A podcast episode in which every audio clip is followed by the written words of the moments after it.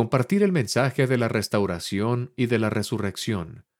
Por el elder D. Todd Christofferson del Quórum de los Doce Apóstoles. A lo largo de esta conferencia general hemos hablado y cantado con gozo sobre el cumplimiento de la hace mucho tiempo profetizada restauración de todas las cosas, acerca de reunir todas las cosas en Cristo y sobre el retorno de la plenitud del Evangelio, del sacerdocio y de la Iglesia de Jesucristo a la tierra, todo lo cual reflejamos en el título La restauración. Sin embargo, la restauración no es sólo para aquellos de nosotros que nos regocijamos en ella en la actualidad. Las revelaciones de la primera visión no fueron sólo para José Smith, sino que se brindan como luz y verdad para cualquier persona que tenga falta de sabiduría. El libro de Mormón es propiedad del género humano.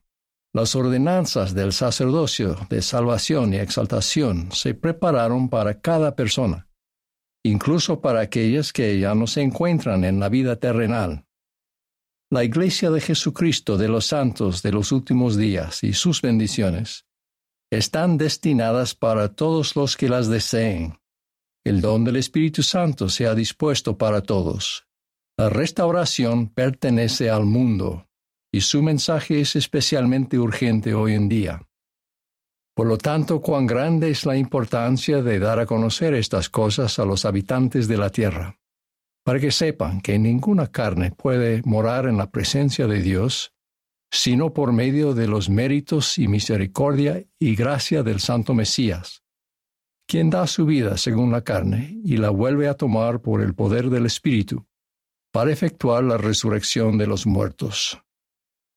Desde el día en que el hermano del profeta, Samuel Smith, llenó su mochila de ejemplares recién impresos del libro de Mormón y se puso en marcha para compartir las nuevas escrituras, los santos han trabajado sin cesar para dar a conocer estas cosas a los habitantes de la tierra. En 1920, el entonces elder David O'Mackey, del Coro de los Doce Apóstoles, comenzó una gira de un año por las misiones de la Iglesia. En mayo de 1921, se hallaba en un pequeño cementerio en Fagalí y Samoa, ante las bien cuidadas tumbas de tres niños pequeños, la hija y los dos hijos de Tomás y Sarah Hilton. Esos pequeños, el mayor tenía dos años, fallecieron mientras Tomás y Sarah servían como matrimonio misionero joven a finales del siglo de 1800. Antes de salir de Utah, el Eder McKay le prometió a Sarah entonces viuda, que visitaría las tumbas de sus hijos en Samoa, ya que ella nunca había podido regresar allí. El Eder McKay le escribió, sus tres pequeños, hermana Hilton, en el silencio más elocuente, continúan la noble obra misional que usted comenzó hace casi treinta años. Luego añadió unos versos que él mismo compuso. Manos amorosas sus ojos moribundos cerraron, Manos amorosas sus pequeños miembros doblaron. Manos extrañas sus humildes sepulcros adornaron. Extraños los honraron y extraños los lloraron. Esta historia no es más que una de los miles, de los cientos de miles de historias que hablan del tiempo, de riquezas, de vidas sacrificadas en los últimos doscientos años para compartir el mensaje de la restauración, nuestra aspiración de llegar a toda nación, tribu, lengua y pueblo no ha disminuido hoy en día, como lo atestiguan los más de 68 mil hombres jóvenes, mujeres jóvenes y matrimonios que actualmente prestan servicio en llamamientos misionales de tiempo completo, los miembros de la Iglesia en general que hacen eco de la invitación de Felipe de venir y ver, y los millones de dólares que se gastan anualmente para sostener esta labor en todo el mundo. Si bien nuestras invitaciones no obligan a nadie, esperamos que las personas las consideren convincentes. Para que sea así, creo que se requieren al menos tres cosas. Primero, su amor. Segundo, su ejemplo. Y tercero, su uso del libro de Mormón. Nuestras invitaciones no pueden ser un asunto de interés propio, sino que deben ser una expresión de amor desinteresado. Ese amor, conocido como caridad, el amor puro de Cristo, es nuestro si tan solo lo pedimos. Se nos invita, incluso se nos ordena, pedir al Padre con toda la energía de nuestros corazones que seamos llenos de este amor. Como ejemplo voy a compartir una experiencia que contó la hermana Lanet Ho-Ching, que actualmente sirve con su esposo, el presidente Francis Ho-Ching, quien preside la misión Samoa Pia. La hermana Ho-Ching relata lo siguiente. Hace años nuestra joven familia se mudó a una pequeña casa en la IE, Hawaii. El garaje de nuestra casa lo habían convertido en un apartamento estudio, donde vivía un hombre que se llamaba Jonathan. Él había sido nuestro vecino en otro lugar. Sintiendo que no era una coincidencia que el Señor nos hubiese juntado, decidimos ser más abiertos sobre nuestras actividades en la iglesia y el ser miembros de ella. Jonathan disfrutaba nuestra amistad y le encantaba pasar tiempo con nuestra familia. Le gustaba aprender más sobre el Evangelio, pero no estaba interesado en comprometerse con la iglesia. Con el tiempo nuestros hijos le pusieron el apodo de tío Jonathan. A medida que nuestra familia crecía, también lo hacía el interés de Jonathan en los eventos significativos de nuestra familia. Las invitaciones a fiestas de vacaciones, cumpleaños, eventos escolares y actividades de la iglesia se extendieron a las noches de hogar y a los bautismos de los niños. Un día recibí una llamada telefónica de Jonathan. Necesitaba ayuda. Padecía diabetes y había contraído una severa infección en el pie que requería amputación. Nuestra familia y los vecinos miembros del barrio lo acompañamos durante esa época de prueba. Nos turnamos en el hospital para cuidarlo y se le dieron bendiciones del sacerdocio. Mientras Jonathan estaba en rehabilitación, limpiamos su apartamento con la ayuda de las hermanas de la Sociedad de Socorro. Los hermanos del sacerdocio construyeron una rampa hasta la puerta de entrada y barandillas para el baño. Cuando Jonathan regresó a casa, se sintió sumamente conmovido. Jonathan comenzó a recibir las lecciones misionales otra vez. La semana antes de Año Nuevo me llamó y preguntó, ¿Qué vas a hacer para la víspera de Año Nuevo? Le recordé nuestra fiesta anual, pero en vez de hablar de eso, me contestó, Deseo que vengas a mi bautismo. Quiero empezar bien este nuevo año. Después de veinte años de venir y ver, venir y ayudar, y venir y quedarse, esta apreciada alma estaba lista para ser bautizada. Presento ahora el segundo requisito para compartir con éxito el mensaje de la restauración con esta pregunta. ¿Qué es lo que hará que su invitación sea atractiva para alguien? ¿No son ustedes el ejemplo de su vida? Muchos de los que han escuchado y recibido el mensaje de la restauración se sintieron inicialmente atraídos por lo que percibían en un miembro o miembros de la Iglesia de Jesucristo. Tal vez haya sido la manera en que trataban a los demás, las cosas que decían o no decían, la firmeza que mostraban ante situaciones difíciles o sencillamente su semblante.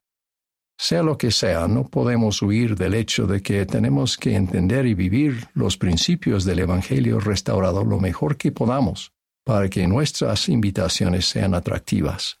Lo que ustedes son le da autenticidad a la invitación de venir y experimentar el gozo de la plenitud del Evangelio de Jesucristo.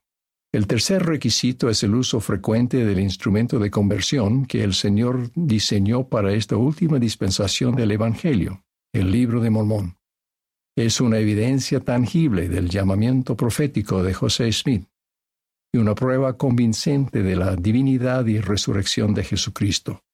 La forma en que expone el plan de redención de nuestro Padre Celestial es inigualable. Cuando ustedes comparten el libro de Mormón, comparten la restauración. Cuando Jason Olson era un adolescente, familiares suyos y otras personas le advirtieron de manera repetida que no se hiciera cristiano. Sin embargo, tenía dos buenos amigos que eran miembros de la Iglesia de Jesucristo de los Santos de los Últimos Días, y a menudo conversaban sobre religión. Sus amigos, Shay y Dave, con respeto contrarrestaron los argumentos que otras personas le habían dado a Jason en contra de la fe en Jesucristo. Finalmente le dieron ejemplar del libro de Mormón, diciéndole, Este libro contestará tus preguntas, léelo, por favor. Aceptó el libro de mala gana y lo puso en su mochila, donde permaneció durante varios meses. No quería dejarlo en casa, donde su familia pudiera verlo, y no quería decepcionar a Shea y a Dave al devolvérselo. Por último, se decidió por la solución de quemar el libro. Una noche con un encendedor en una mano y el libro de Mormón en la otra, estaba a punto de prenderle fuego al libro cuando escuchó una voz en su mente que decía, no quemes mi libro. Asustado se detuvo. Luego, pensando que había imaginado la voz, intentó de nuevo prender el encendedor. De nuevo la voz le vino a la mente. Ve a tu habitación y lee mi libro. Jason guardó el encendedor, regresó al dormitorio, abrió el libro de Mormón y comenzó a leer. Continuó día tras día, a menudo hasta las primeras horas de la mañana.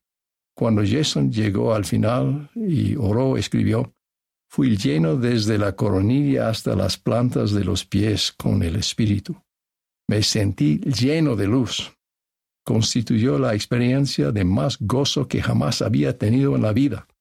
Procuró el bautismo y más tarde él mismo fue misionero.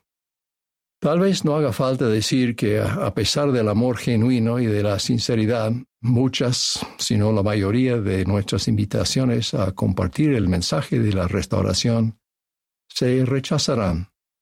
Pero recuerden esto, todas las personas son dignas de tal invitación, todos son iguales ante Dios. El Señor está complacido con cada esfuerzo que realizamos, sin importar el resultado. A pesar de todo, nuestro amor permanece constante. La restauración ha salido a la luz en medio de duras pruebas y sacrificio profundos. Ese es un tema para otro día. Nos regocijamos hoy en los frutos de la restauración, siendo uno de los más incomparables el poder de unir nuevamente en la tierra y en los cielos. Como lo expresara hace años el presidente Gordon B. Hinckley, si nada más resulta de todo el pesar, las tribulaciones y el dolor de la restauración, que el poder sellador del santo sacerdocio para unir a las familias para siempre, entonces habrá valido la pena todo lo que ha costado. La máxima promesa de la restauración es la redención por medio de Jesucristo. La resurrección de Jesucristo es la prueba de que Él posee el poder de redimir a todos los que vengan a Él redimirlos del dolor, de la injusticia, del remordimiento, del pecado e incluso de la muerte. Hoy es el domingo de Ramos, dentro de una semana es la Pascua. Recordamos, siempre recordamos el sufrimiento y la muerte de Cristo por expiar nuestros pecados.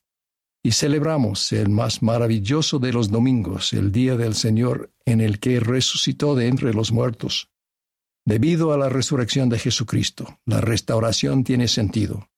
La vida terrenal tiene sentido. Y por último, nuestra propia existencia tiene sentido.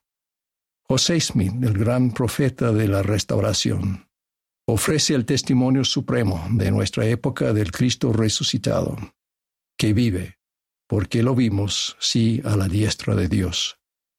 Humildemente agrego mi testimonio al de José, y al de todos los apóstoles y profetas antes que él, y al de todos los apóstoles y profetas que le han sucedido, de que Jesús de Nazaret es el Mesías prometido, el Hijo unigénito de Dios y el Redentor resucitado de todo el género humano. La resurrección de Cristo hace que sus promesas sean seguras. En el nombre de Jesucristo. Amén. In the name of Jesus Christ. Amen.